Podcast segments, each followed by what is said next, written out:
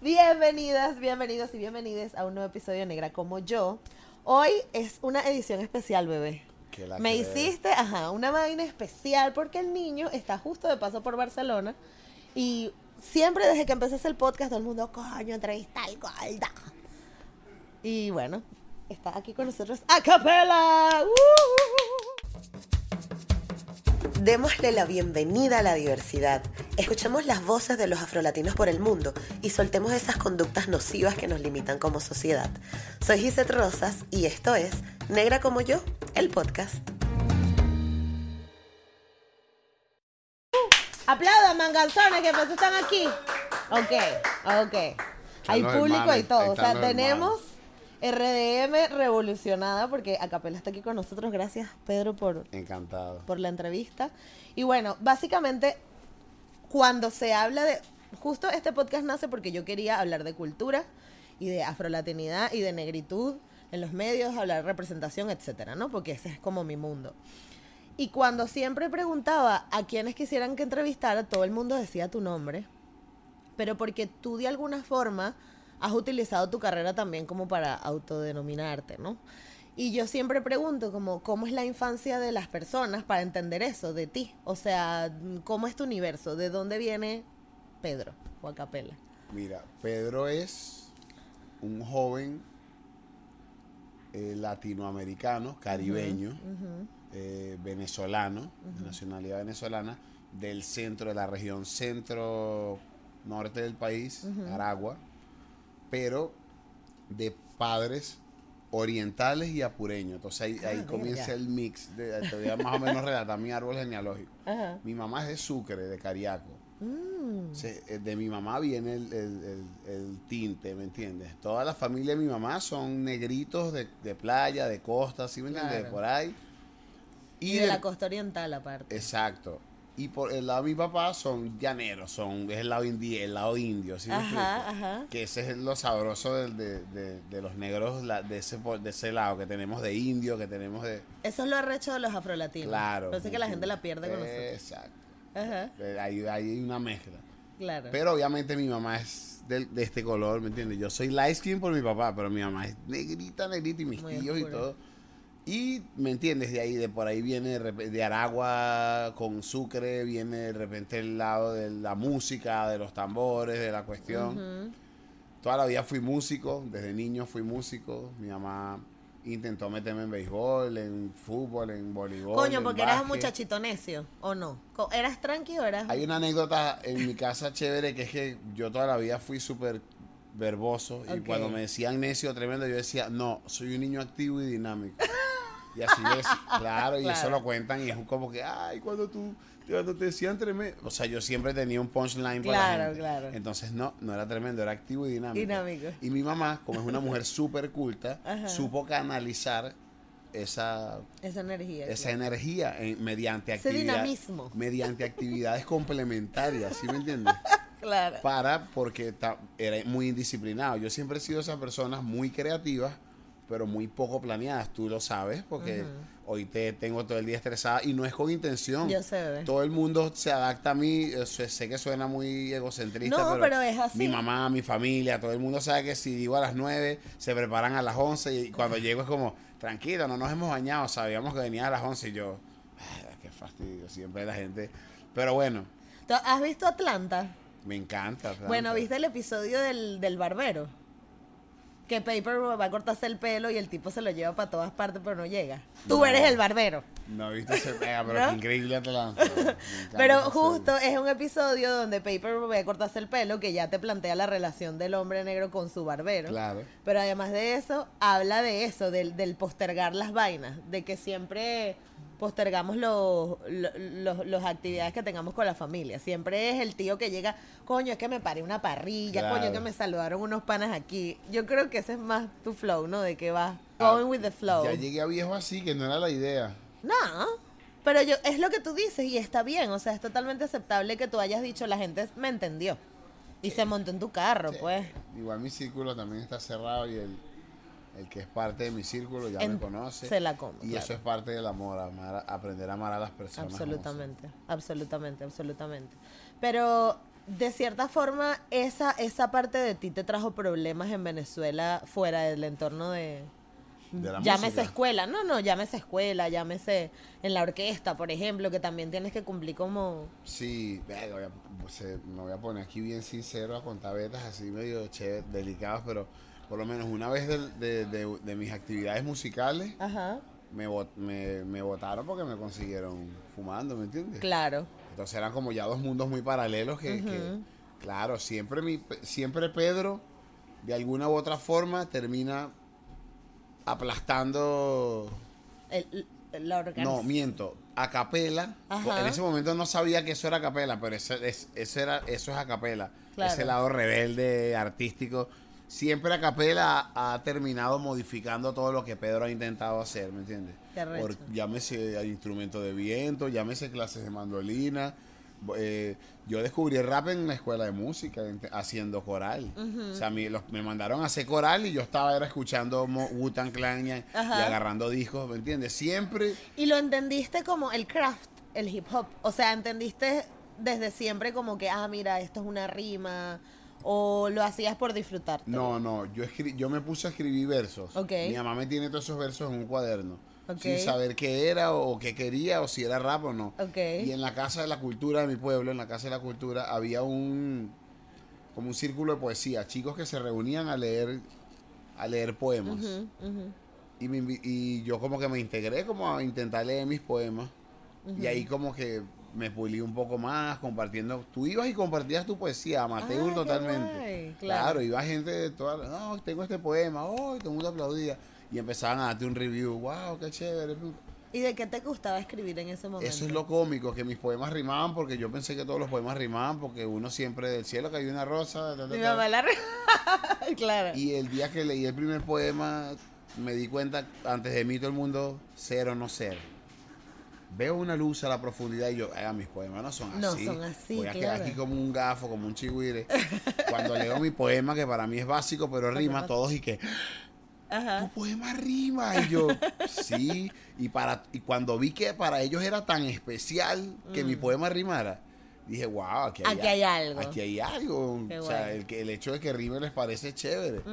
Y ya después, bueno, salió el Avallarde de Tego Calderón que me cambió la vida. Ok. Y como que fue Tego con lo que dije, sí, vale, yo quiero como que quiero enfocarlo, pero así con esta actitud rebelde. Ajá. Porque yo era muy tranquilo, yo es, fue la manera que yo encontré de allá seguridad. Ajá. Entonces estaba en esa etapa de, de inicio de adolescencia, de inseguro, de, que te claro. quieres, quieres adoptar alguna Quieres figura, encajar. quieres adoptar alguna a- algo con que identificarte, con sabes, saber quién eres, quién vas a ser en el liceo, la lacra, el cómico, el que canta, el que juega, y yo todavía como que decía, yo no juego nada. Tú no sabes. Y dije, bueno, yo ritmo, me gusta este beta, yo me voy por aquí, yo me voy a dejar mi afro, yo me voy a vestir ancho, yo y voy te a- cuestionabas esas vainas como, como Tego, o sea, lograbas hacer esa- ese tipo de cosas que, que te...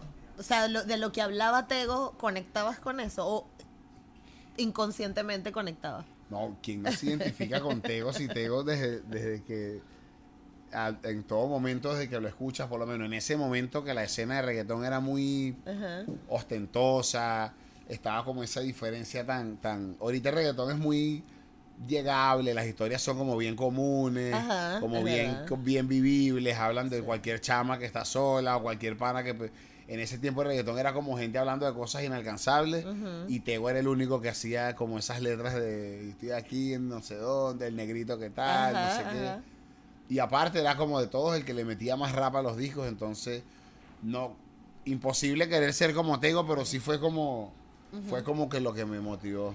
Claro, claro. Claro, porque además para Tego sí era una conversación, pero es lo que... Hay un podcast que te voy a recomendar demasiado que se llama Loud. Tú te lo descargas y te lo escuchas cuando vayas en un avión porque está increíble. Claro. Y justamente habla del origen del reggaetón, ¿no? Y de que la primera conversación de los chamos era copiar la conversación que se estaba haciendo del hip hop, ¿no? Y Tego fue el que le dijo, no, ya va, es que el hip hop habla de tu calle y tú tienes que hablar de lo que está pasando aquí. Porque tu calle no es en Boston Tu ni calle en no es Chicago Boston ni en Chicago. York, claro. Exacto, exacto. Sí, sí, sí. Increíble. Sí. Y ahora bien, tú ahora, o sea, a capela 2023, ¿qué te da curiosidad de hablar? ¿Qué, qué, qué cosas quieres comunicar a través de tu... ocupa ahorita gran parte de mi, de mi enfoque. Ajá. A- eh, ¿Qué temáticas abordar? Porque yo no soy ningún viejo, ni tengo 40, ni 30 años cantando, pero ya son 15, ya tengo Claro. 31 años de edad. Entonces, los huecos creativos a veces no son carencia de ideas, sino más bien exceso de ideas o, no o mala orientación de la idea que necesitas en el momento. Yo trato de equilibrar entre lo que llaman musa, que no solo haya una gran idea, sino un poquito de, de, de mood, De, de un entorno que lo influencie, Ujú, ¿sí me entiendes? Si es triste la canción, ¿por qué no está triste por una jeva o alguna situación para que le imprima un poquito de mood al Como beta? propósito, Si la claro. canción es feliz, ¿por qué no aprovechar un momento muy feliz como que la... Ahorita me meto más en que no solo la letra diga algo, sino en decir que bola es esa época que yo estaba viviendo eso y me sirvió de terapia. O uff, cuando me acuerdo de esa canción me acuerdo de un mal momento, pero gracias a eso lo superé y ahorita tal. Como que trato que las canciones abarquen más aspectos. No sé si es, sea algo más conceptual o si es que estoy más mañoso, pero antes yo me sentaba a escribir de cualquier cosa y si se me escribí una historia súper triste así y estaba yo cenando en mi casa con mi mamá y mi hermana. Pero era lo que ahorita es como más como más fiel al momento, me, me gusta más. Pero al final yo creo que eso es lo, al- el camino del artista de alguna forma, ¿no? O sea, tú empiezas entendiendo una disciplina, sabes ahora cómo jugar con eso, pero ahora realmente quieres comunicar lo que te toca, ¿no? Y la gente no lo entiende, la gente piensa que, que el hip hop fue como muy contestatario y siempre, y siempre hay un como en tendencia como una especie de postura, un discurso. Ajá. El discurso antes era, ha cambiado muchísimo. El Claro. discurso antes era no tengo, no tengo, no tengo, no tengo, pero, pero con lo poco que tengo soy feliz. Luego el discurso fue Mírame todo lo que tengo. no, ni siquiera, hay una transición. Luego ¿Cuál? el discurso fue no botes basura, que el mundo se está contaminando. Ah, bueno, claro. Y eran panas normales, ¿qué tal? Ajá. Pero la tendencia era escribir de eso. Ok. Yo todos los días reviso mis pensamientos y valoro, no sé Estoy qué. deconstruido. Era rap conciencia y eran panas de la escena que Es raperos lacra cualquiera. Es verdad. Luego viene la tendencia entonces de, de- de tengo, tengo, tengo, tengo, tengo. Y los discursos van, ¿me entiendes? Van según las, las, Las eh, tendencias. cada quien como que y a mí siempre me ha gustado como que decir lo que lo que yo quiero decir ya pues sin, Claro. sin- Pero tuviste ese pensamiento consciente, Deci- decidiste que sabes que ahora yo voy a decir lo que me da la gana, o desde ese Pedro dinámico y cómo es que es activo y dinámico, activo y dinámico siempre has hecho lo que te ha dado la gana. porque es que ve cuando yo llegué a rap el discurso era el del malandreo. Yo nunca he sido malandro yo no mato ni una mosca. Entonces me tuve, que, me tuve que aferrar a mi discurso el mío de, de- Claro, claro. yo juego play vivo en un pueblo me gusta la chicha fumo burde weed y me funcionó fue como más chévere la gente como que conectó más con Ujú, Con, "Eh, ese es el pana que rapea las vainas que dan risa y tal. Exacto. Al principio fue hasta un poco comedia el beta, Ajá. pero luego me puse ácido cuando me, cuando me puse más grande. Yo siempre he sido, ahorita ya no, de repente ahorita soy más, pero de chamito siempre fui como burda de agnóstico, ¿sabes? Me, me, Ok. me dio ladilla hacer la primera comunión, claro. yo siempre como que cuestionando a todo el mundo, burde de esos que ven documentales conspiranoicos, de- queriéndole decir al que, que la tierra es plana, al que quiere que la tierra es redonda, porque yo vi un beta que ah, y diciéndole que cree en Cristo, que eso es lo mismo que dicen los Anunnaki, los, los Saumer, qué sé yo, bloqueando a la gente todo el tiempo, queriendo creer en algo, llevándole la contraria a los demás. Ajá. Siempre fui rebelde. Exacto. En el, momen- en el sentido de que entonces si el discurso era malandreo con el rap, ajá. yo dije, no vale, a mí, yo no te- mis, mis versos eran como que yo no tengo pistola, yo lo que tengo es un lápiz que me regaló mi mamá para echarle bola. Ok. Esa era mi rima, ¿me entiendes? Claro. Yo no tengo un bereta, yo lo que tengo es una libreta, tal, no sé qué tal. Claro. Yo lo que tengo es una arepa porque me preparó mi mamá. Otro pedo es que los raperos siempre presumían como de, de que crecí solo y nadie me ayudó, tal. Mi mamá me hizo el coro, mi mamá me pagó mis primeras pistas, mi mamá me pagó mi primer estudio porque mi mamá es mi mamá y yo soy su hijo y, y tenemos burda de conexión y tengo burda de mamiti y me divorcié hace siete años y vivo con mi mamá y Claro. entonces me entiendes mi mamá es como "Ah". Y a los locos eso le parecía como, tú eres un... Te podían rimar fácilmente, tú eres un hijo de papi y mami, que no sé qué, que tu mamá te paga las pistas. Eso era una, en una rima que Ajá. a mí sí, yo lo decía, antes que me lo dijeran a mí, yo lo decía. Claro. Mi mamá me paga las pistas y me hace el coro y me lleva para el estudio. Que, Y tú orgulloso, claro, además de Claro, relación. por Dios. Y sí, porque al final es ella, si a ti te pasaba algo, en cualquier escena musical la que iba a estar ahí, era su mamá. Entonces, no y, siempre y pasa. te trajo al mundo. No pero, todos los panas cuentan con el apoyo de su mamá. no por eso, por eso, Después además. te vas dando cuenta que es una bendición. En tu caso, pues, exacto, claro. Después te vas dando cuenta en las demás casas de los panas, cuando rapeabas en otras ciudades como coño, mano, que se tiene que quedar en el porche nada más, que, y la- y la mamá odiándote, porque y en mi casa era tan distinta, en mi casa era mi mamá sabe el inicio de todos los artistas, porque todos fueron a mi casa y mi mamá empieza cuando la veo, mire, ¿qué es la vida de, de Apache? Está bien, mami, está, está la concha, porque todos, eh, Apache no, Apache fue un ejemplo, pero... Ajá, exacto. Todos esos raperos pararon en mi casa y mi mamá fue testigo de su... De ¿Sabes? Fue esa mamá que era parte del beta en esa época, cuando ninguno era pro, sino que estábamos todos intentándolo. Exacto. Y no le daba fastidio hacerle arepa a todos. Y mira, mami, terminó la batalla y voy para allá con los muchachos de Caracas, que van a esperar hasta que amanezca para poder agarrar para terminar. Por eso es que tú tienes esa sinvergüenzura con todo el mundo, ¿ah? Que tu mamá te mal acostumbró a decir, Nah, no, mentira, es broma. joder. Es broma, pero coño, qué bonito que, que además tengas ese privilegio de, de Esa es la disfrutar. palabra. Sí, tío, porque, coño, o sea, no. Eso, o sea, no, no todo el mundo tiene una mamá que te apoya en la locura y no todo el mundo entiende la locura y te la aplaude. No, mi mamá es increíble. Y, y ella se vacilaba su vaina, entonces un abrazo para. ¿Cómo se llama tu mamá? Cruz. ¡Cruz! Te queremos, este es su mes. Porque este es el mes de la Cruz de Mayo. sí, qué fino. Sí, sí, sí. Bueno, antes de seguir, importante, recuerden suscribirse, darle like, compartir esto. Negra como yo, estamos en todas partes. Tenemos un Patreon donde luego vamos a hacer preguntas para el Patreon con Acapela. Pero en el Patreon consiguen contenido extra, pueden este, generar comunidad por ahí, apoyarnos además a crecer. Y recuerden suscribirse para estar al pendiente de todo lo que ponemos por aquí y para que no te pierdas ningún episodio y nos apoyes mucho más. Ok, siguiente pregunta. ¿Cómo ha sido la relación con tu cuerpo? Porque para nadie es un secreto. Pasaste por el cambio importantísimo. Número uno, lo que quiero saber es cómo te sientes tú, cómo te sientes de diferente y, y, y qué te llevó a hacer el cambio. Me siento increíble. Y se te nota, bebé. Perdí 85 kilos y me curé como de 15 enfermedades que a veces no sabes que tienes con la obesidad, ¿sabes? Te hacen una lista apnea del sueño, no sé qué, no sé qué más. Que yo dije, wow, yo sufría de eso. Respiro, yo cuando me grababa, yo veo mis videos ahorita viejos y se escucha yo respirando como un pug, como un, como un perrito de Es esos que respiran mal. Claro, es Claro, eh, tenía el azúcar por el cielo, Ujú, tenía predia- un cuadro prediabético. No, imagínate, sí, es como si te, te curaras de 15 vainas al mismo tiempo. El- la movilidad, obviamente, eh, las defensas a la hora de enfermarme, cambia todo, todo, todo, todo. todo. Pero tú cómo te sientes en, en- con respecto a ti. Como más en lo físico. Sí, o como te ves, o sea, tú- coño, tienes que cambiar la ropa, tienes que hacer un poco de vainas que... Me veo increíble, ¿qué quieres que te Y diga? sientes que tu confianza también mejoró, tu autoestima. O... No, quizás hasta le bajé dos, porque yo más bien fui de esos que cuando era gordo era más bien demasiado, quizás como, como, escu- como necesidad. exacto. Yo desde chamito dije, hay dos gordos, o, me, o, gordo, me pongo gordo bullying o soy el gordo del grupo, pues, ¿me entiendes? Ajá, exacto. De mi gordo. ¿Sabes que está gordito y mi gordo? Hola, ¿Cuál es la diferencia? Hola gordito, ahora mi gordo, mi gordo. Yo quería ser mi gordo, ¿estás clara? Entonces le tuve que echar bola para ser mi gordo y no gordito.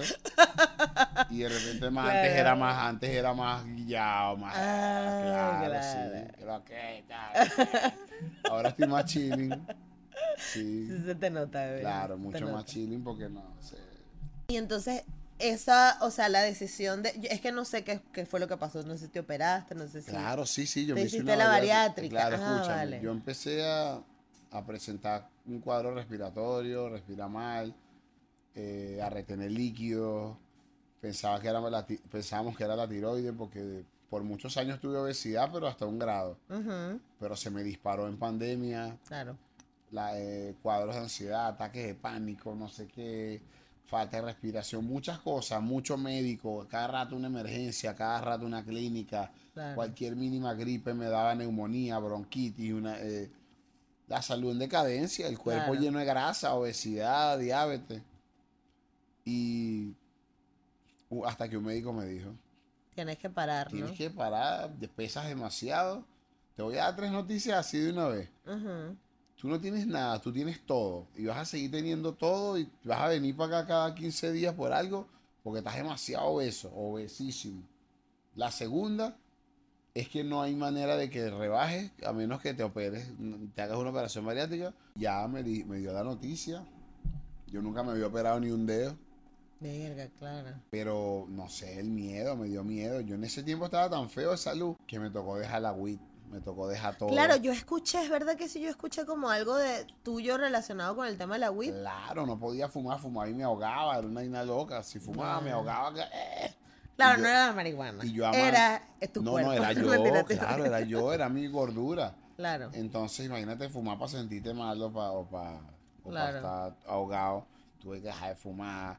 Cualquier otra cosa que sabes que Mm. te metes, que te tu, tu, tu, tu, cero porque sentía que me iba a dar un infarto. Mira, claro, era todo. No, fue un fastidio, pedo. Y imagínate. tu salud mental, obviamente, es coñetadísima también. ¿no? Súper. Aunque sabes algo, extraño esa lucidez de cuando no fumaba, porque después de, de- de alcanzar mi peso ideal y volví a fumar, me siento a veces que tengo otra vez 15 años, se me olvida todo. En ese momento yo tenía la mente, luz, esa claridad y esa lucidez, no la he vuelto a tener y la extraño a veces porque Mm. digo que loco, estoy más viejo. Estoy más grande, o sea, estoy Claro. más adulto y estoy otra vez burda de que lo que. La ¿Qué? Te me olvidaba. Y es como, no, Pedro, bendito sea Dios. Coño, Pedro. Pero ya, acuérdate que eres animado. ¿Cómo es que es? Eh, activo y dinámico. Activo y dinámico. Así que. Ya no Yo- soy tan activo y nada activo y dinámico, nada. Ahora, ¿qué es lo que te, te gusta ahora? O sea, ¿en qué, en qué andas Intentar ahorita? pasarla bien y estar calmado, porque mi vida se volvió tan acelerada, ¿me entiendes? Yo Y ese salto de, de ser el raperito de la calle a ser a capela. O sea, e- esta sensación de que la gente te está. de que sabe quién eres, de que no sé. Eso no te. es medio raro. Ajá. Yo antes no existían los podcasts, entonces na- nadie hablaba de que, qué pensaba respecto de esto, pero ujú, si yo pudiera armarlo como una hamburguesa, le quitaría algunas cosas y les pondría otras. Le quitaría el tener que, que llevar una carrera paralela aparte en redes sociales y tener que sí. dedicarle tiempo a, a- a hacer cosas complementarias de las, de las cuales no disfruto ni como bailar o, o oratoria, ¿sabes? Antes los raperos solo rapeaban y ya. Y que ahora tengas que saber de oratoria y mostrar la cara y decir, mi gente, ¿saben que les quería preguntar? ¿Qué les gusta? Esas cosas las quitaría, por lo menos Kendrick Lamar se pierde tres años del Instagram, pero bueno, Bello. Kendrick es Kendrick. Se pierde tres años del Instagram, de- no sigue a nadie, deja una publicación en blanco y, un- en blanco y negro. Y todo el mundo así vuelto loco esperando que publique algo y a los tres años pone a- eso me mataría, pero yo no soy Kendrick Lamar. Claro. Pero a veces hay cosas que no me vacilo. Si me Ujú. gustaría caminar por ahí, por eso me gusta venir para Europa, por eso voy a visitar a mis panas en Dinamarca, en Suecia. Porque claro, tu estilo de vida en Latinoamérica es otro Nada que ver, también. Yo no puedo caminar por ahí en Latinoamérica, ¿me Claro. entiendes? Eh, Ay, ¿cómo te fue en Copenhague? increíble. ¿Verdad? Claro, a mí me encanta ir para allá por eso, porque camino por ahí en la calle y ya normal, another nigga, ¿sí me entiendes? Otro más por ahí. Claro. Y obvio, siempre hay su, su rubia danesa que me preguntes de dónde eres, wow, esa piel, qué bolas tu y, uno, ¿no? ah, y ni saben quién eres. Sí, qué loco, es ¿no? como, ¿de dónde eres? Wow, Venezuela, tal. Y uno como, Ay, conocí a un muchacho de lo más exótico me anoche. siento exotiquísimo. Yo me siento exotiquísimo. Claro, claro, claro, claro. Allá me siento sexy. Yo sí, bueno, sí, siempre, pero allá más, Tú tienes tu sex appeal. sí, como no. Porque tú eres el gordo, mi gordo, como que mi gordo. no eres el gordito. mi gordo. Y ahora la gente de Chaleque por Chocán si es flaco, mi flaco. Ah, Tu bueno. flaco. Tu flaco también. Coño, que. Pedro sí es puto, ¿vale? Coño, eso más. ¿Qué vamos a Pura putería. Mira, pero ajá, lo que, lo que quería saber era eso, como que el tema de la relación con tu cuerpo, porque muchachos, aquí va a salir todo el mundo a decir, bueno, pero tú no de body positive, estás hablando de una operación y lo que sea. No es que esté en contra de las operaciones, porque en este podcast se promueve el amor por los Yo cuerpos estoy gordos. En contra de las operaciones. Exactamente. Detesto las bembas infladas. No, pero incluso Detesto las los de... labios biopoveta. Las tetas. A, a mis panitas les digo, mami, no te operes las tetas. ¿Pero por qué? Ya pasó de moda, ya se ve demasiado tierrudo, se ve demasiado prepago, se ve demasiado OnlyFans. Ya pasó Pero de no hay moda. nada de malo en OnlyFans. No hay nada de malo tampoco en tener Verga, ahorita OnlyFans. en internet hay que tener cuidado con todo, weón. Claro, claro, pero lo que quiero decir es que en este podcast justamente yo hablo de esas cosas, ¿no? De, coño, de que, de que cuidemos primero la salud mental antes de hablar de, de, de operarse, porque eso es lo que pasa, que en Venezuela es como la solución fácil, ¿no? No, pero mi operación no, mi operación no fue estética. pues No, fue no, no, lo- lo- pero independientemente de eso, como que en este podcast se promueve el amor por los cuerpos gordos en general. Pero, Sí, vale, las gordelias son increíbles. claro, pero Soy pro todo, verdad. vale, soy pro todo. Claro, pero sí es verdad que cuando estamos teniendo estas conversaciones, también está el universo de que cualquier persona con sobrepeso entonces la quieren operar y no. Tienen que hacerlo acompañado de los médicos, tienen que acompañar su salud Bueno, no, mental. se volvió un negocio y he visto muchos casos ahorita de yo cuadré y me operé, Ajá. pero antes era tú tenías que calificar, no Sí. es que si tú querías, sino mira, no estás tan gordo, no seas sinvergüenza, haz dieta. Exactamente. Y Y, trabaja estaba- tu salud mental. Y si ta- ah, no, siempre tiene que haber un psicólogo de la mano de esa operación porque es fuerte, es un proceso. Es un Por eso te digo que cómo, cómo fue tu proceso en ese caso, pues todos esos cambios se dieron muy rápido. La operación tiene una parte fundamental que es entender la dimensión, tamaño Del de cuerpo. tu estómago Ah, a la dimensión de hambre de, exacto. de tu cerebro. Porque tú a veces dices, uff, me provocó un cerro de pasta. Te provoca un cerro de pasta. Pero tu, tu estómago está cortado al 80%. ¿sí me Exacto. entiendes? Fue el porro que te fumaste y el mood que estás con tus panas. Exacto. Pero tú tienes que sentarte ahí preparado y eso tarda años Claro. en que tú te vas a comer un cuarto del, del plato de pasta. Ujú, ujú, Y que se ve increíble en tu cerebro el, kilo de pasta, pero no se puede porque te cortaste el estómago. Claro, claro. Eso tarda, Claro. tarda, es increíble. Claro, claro, claro. Tarda y, y se, vomitar se vuelve una rutina porque como tarda tanto, cuando empiezas a comer sólido otra vez, tú te sientas a comer y el cerebro va de la mano con el estómago y come, Ajá. come, come. y después te paras, después de comer, ya vengo, mano. Es súper normal. te aprendes a vomitar como un chip. Pues ya, mano, voy a vomitar. y vuelves. Creo que claro, claro. hasta tu cepillar y vuelves a comer y todo. Porque Claro. acabas de perder lo poquito que comiste y puedes volver. Es una vaina rarísima. Sí, sí, sí, total. Pero es un superpoder. Luego vas controlando eso de. No, papi, yo como poquito, sírveme poquito. Está increíble, Claro. huele increíble, se ve genial, pero sírveme poquito porque.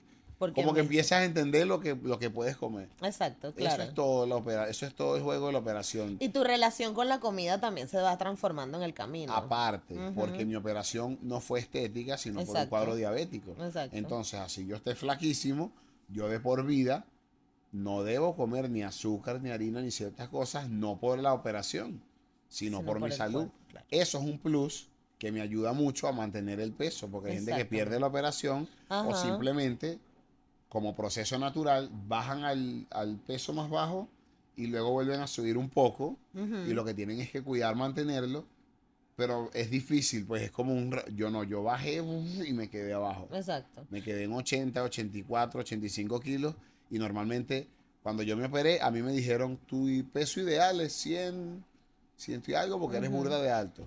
100 y algo. Entonces siempre me lo contaron así, como que tú vas a bajar de peso burda, todos los panas que beben curda, que beben refresco, que hacen cosas que, que ocasionan eso, me decían, tú vas a burda, marico, como 80, y después vas a empezar a subir un poquito y te vas a quedar normal por ahí, Gordelio 100. Y yo, ok, y yo estaba bien con eso, Ajá. Pero de repente dije, ajá, pero yo no bebo curda como tú ni fresco. Claro. Y yo no tengo que comer harina ni azúcar. Y me Claro. quedé, tengo dos años en ochenta y pico porque yo Qué no hago nada de lo que hacen ellos. Claro. Y así pienso quedarme, pues. Yo llegar a 100, me muero.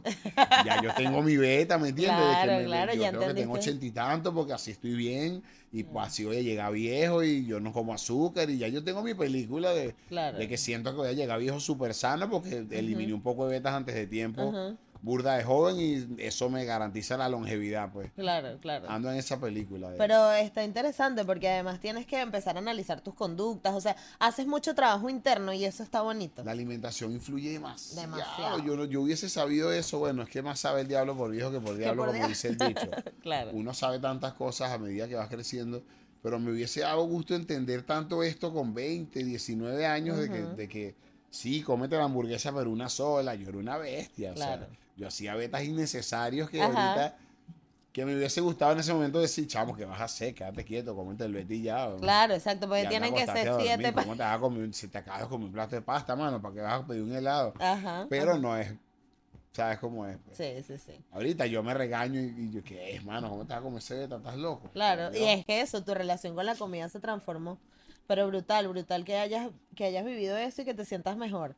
La última pregunta que tengo para, para ir cerrando este podcast es justamente tu historia con lo afro. Yo, tienes muchos beats que hablan de tu ancestralidad, hablan de tu identidad, pero ¿en qué momento eso empezó a ser importante para ti? ¿Tienes algún episodio que te transformó tu forma de ver? Tengo un tío que se llama Gustavo Silva, Ok. Que tiene toda la vida en eso. Ah, es el que me contaste. Claro, herma- un hermano de mi mamá. Y él fue como el que me... el- ellos son de Maturín. Entonces yo empecé a ir para Maturín con las trenzas, con la ropa ancha, tal. Y mi tío así como que, ¿sabes por qué son las trenzas, no? Ok. Y yo, ¿por qué, tío? Porque da, los africanos, pim, pum. Ah, ok. ¿Sabes a qué se refiere eso, no? Ah, tienes que leer. Entonces de repente yo, no, Martin Luther King, ah, Martin Luther King, ¿sabes quién fue José Leonardo Chirino, no? Ajá. Y yo, ah, ok, tal, claro, tienes que saber, oh, tienes que educar. Siempre, mi tío Gustavo, tienes que saber, oh, porque coño, uno, uno como negro tiene que estar, pim, pum, pam, la negritud, tin, tum, tan. Era bien de cimarrón y Ajá, de ese flow, ¿me entiendes? Entonces, como que dije, ya, yo tengo que enfocar este beta con seriedad, ¿me entiendes? claro. Y aparte, yo siempre vi la negritud como una ventaja en mi círculo. Hay como dos maneras de verlo, ¿sí Ajá, me explico? En el salón, en, en tu círculo, es como el negro o el negro, ¿entiendes? Mamá, huevo, eso Ya es no lo mismo. Ya no, eso era mi gordo y gordo. Aquí es, aquí es el negro o mi negro. Ah. Mi negro el que baila, mi negro el que se Ah. viste lacra. ¿Me entiendes? Y eso fue un trabajo que yo siento que es una guerra que se ha ganado de que, ajá, todos somos un combo y somos los hermanos, pero hay unos lentes así y ya el blanco te dice, no, papi, eso es para ti. Ajá. El panita tuyo blanco te dice, no, Reconoce. no, negro, eso es para ti, eso te lo tienes que poner tú ya. Es como, Claro, ok, claro. ok. Gracias, Ricardo, por reconocerlo. Ya, ya los panas de uno saben que es de uno, que es nuestro. Hay una apropiación cultural, obviamente. Todos ahora rapean, todos ahora de pingui, todo está bien, no pasa nada pero ya hay como un respect de, de- de que esto es de ustedes. Entiendo, claro, Está entiendo. sonando una bachata, estamos todos en la disco, pero todos voltean. Claro. Tú vives aquí en España, todos voltean a verte como que. ¡eh! Como Claro. que esto es tuyo, esto es de Claro, tu tierra. ¿Sabes? Ya hay como una aceptación. Claro. Ahora el siguiente paso, muchachos, es que la comunidad afro empieza a monetizar como, así como, así como, lo quiere. ¿no? Bueno, pero Eso es lo vamos- importante. Vamos paso a paso. Vamos paso a paso. Tenemos a Lebron, tenemos, a, tenemos gente millonarísima haciendo cosas de negro. Bueno, pero ahí falta, falta un poquito más. Claro que Falta un poquito más. Falta que la gente no se muera en las vallas, no se tengan que cruzar fronteras, no Obvio. tenga que haber un montón de corriendo, desigualdades. y que corriendo, haciendo ejercicio y que el policía piense que ese Ajá, tipo ajá. de, con- Un- que- Unos de- detallitos ese que tipo determinan de la salud mental. bioelectricidades. sí, pero bueno. Al final yo creo que es una conversación que, que sea como sea, en el nivel que la tengamos, la tengamos. O sea, es importante que tu tío te haya dicho esas cosas, porque eso te hace a ti también caminar como que con otros pies, ¿no? Por el mundo. Y yo creo que eso es como mi trabajo también cuando hablo de, de este tema, ¿no? De hablar de la afrolatinidad, no desde los negros somos mejores y tú eres peor, sino No, sino- entiende mi aporte a esta conversación porque no se está viendo demostrado en otros espacios, ¿no? O sea, todo bien que ames lo afro, pero los niños negros necesitan tener buenas escuelas, ¿no? Y todo bien que ames lo afro, pero no puede ser posible que los hospitales que estén más en la mierda sean los de las comunidades o que afro. como todas las minorías o todas las causas te pintan una lucha, una guerra, un discurso y que luego se queda como en eso. En eso. o se contradice, porque yo siempre, como que, pero ¿cuál es tu causa? No, yo defiendo esto y lo- los animales o aquello o lo otro. Y yo, ok, fino, pero la estás cagando, mano. Tu discurso, tu accionar está, Tu está actuando en contra de lo que estás defendiendo. Estás perdiendo el enfoque del beta. Con tanto bla, bla, bla, o con tanto esto y esto y esto y lo otro.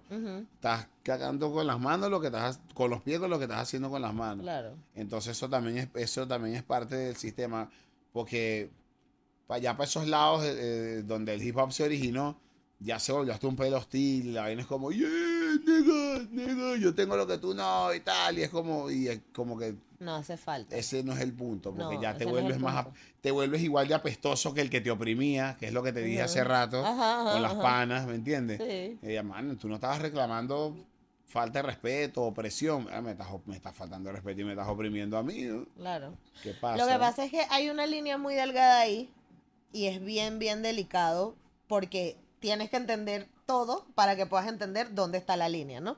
Hay un momento en el que sí, las mujeres comenzamos a hablar con indignación, con rabia y nos comunicamos desde el, desde el ofensivo, ¿no? Igual que las comunidades antirracistas, igual que la comunidad LGBT, o sea, cada quien que defienda su... Siempre hay una forma de hablar que la otra persona se sienta ofendida, pero que yo diga las cosas no significa, o la forma en la que diga las cosas no todo el tiempo tiene que ser para ofender.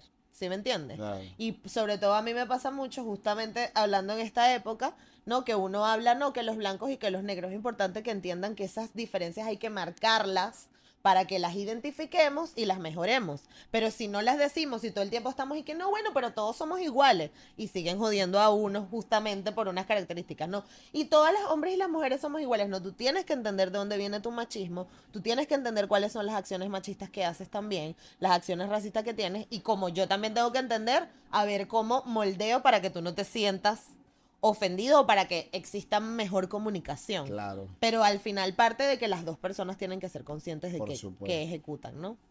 Y que ahorita es demasiado delicado decir algo. Bueno, pero yo creo que la gente que se pica es porque no entiende de lo que habla. Si fuera así, o sea, si fuera un feedback al momento, pero dígame si redactas algo en redes y se malinterpreta, la gente se. Fue lo que me pasó, pero estoy en trending topic ahora mismo yo en Twitter.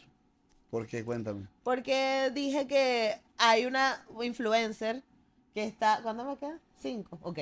Hay una influencer que está diciendo que, que le lleva comida a los niños. Y yo dije que ella tiene un complejo de Salvador Blanco, que eso es algo que está comprobadísimo que existe. Y la gente se ofendió porque yo fomento el odio. Ah, no, pero eso está. Yo lo hubiese dicho. ¿no? Claro. Tienes razón. La ¿no? gente se arrecha. No, Entonces, bueno, que se arreche. Sí, Exacto. pensé que soporten. delicada. No, no, no, nada Claro que ver. que Y aparte ¿no? yo no digo esas Se cosas. graba dándole comida a los chamitos. Claro. ¿Para qué? Todo Dale el la comida contenido. ya, dale la comida ya si se la quieres dar. ¿Para qué te vas a estar grabando? Estás queriendo generar contenido.